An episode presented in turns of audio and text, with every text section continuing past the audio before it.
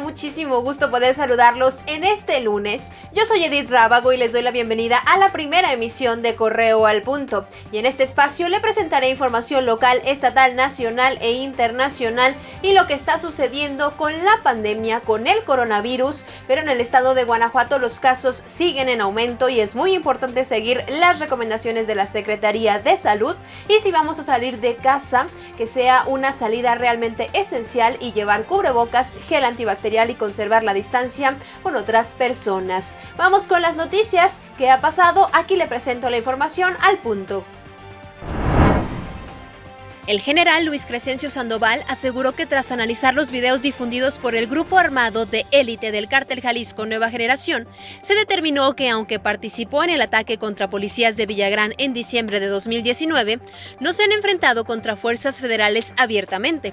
Explicó además que el primer video difundido el 17 de julio coincide con el cumpleaños de El Mencho y el segundo es contra el cártel Santa Rosa de Lima por el video de El Marro pidiendo apoyo a otros cárteles. El secretario de Seguridad Alfonso Durazo informó que por cuarto mes consecutivo se registraron a la baja los homicidios dolosos cometidos en el país. No obstante, el promedio mensual de feminicidios se ha incrementado 7.7%. En el caso de los homicidios dolosos, Guanajuato ocupa el primer lugar al registrar 2.293 homicidios de enero a junio, mientras que en la lista de feminicidios ocupa el decimoctavo lugar al reportar nueve casos en ese mismo periodo de tiempo. El director general del IMSS, Zoé Robledo, sufrió un accidente automovilístico en el que él y las personas que lo acompañaban resultaron heridas.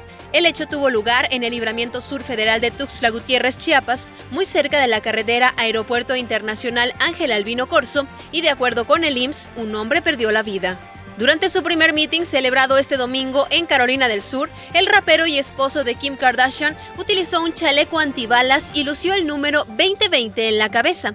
Kane West, quien participará en las elecciones presidenciales de Estados Unidos como candidato independiente, cuestionó el papel histórico de la abolicionista Harriet Tubman, habló sobre el aborto y en un punto del evento rompió en llanto.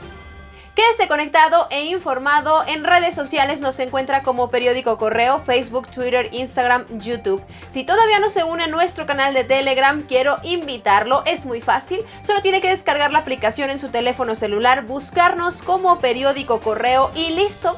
Todos los días tendrá la información directamente en su celular. En unas horas más lo espero para compartirle más información. Mientras tanto, si es posible, quédate en casa. Cuídate mucho. Hoy en nuestras redes sociales, no te pierdas, Superdelegado ya sabía de desvíos. Ofrece reintegrar los recursos a padres de familia que fueron embaucados por servidores de la nación. Además, hallan en Egipto a familiar muerto vagando en el cementerio cuatro meses después del funeral. Mantente conectado e informado en Correo al Punto.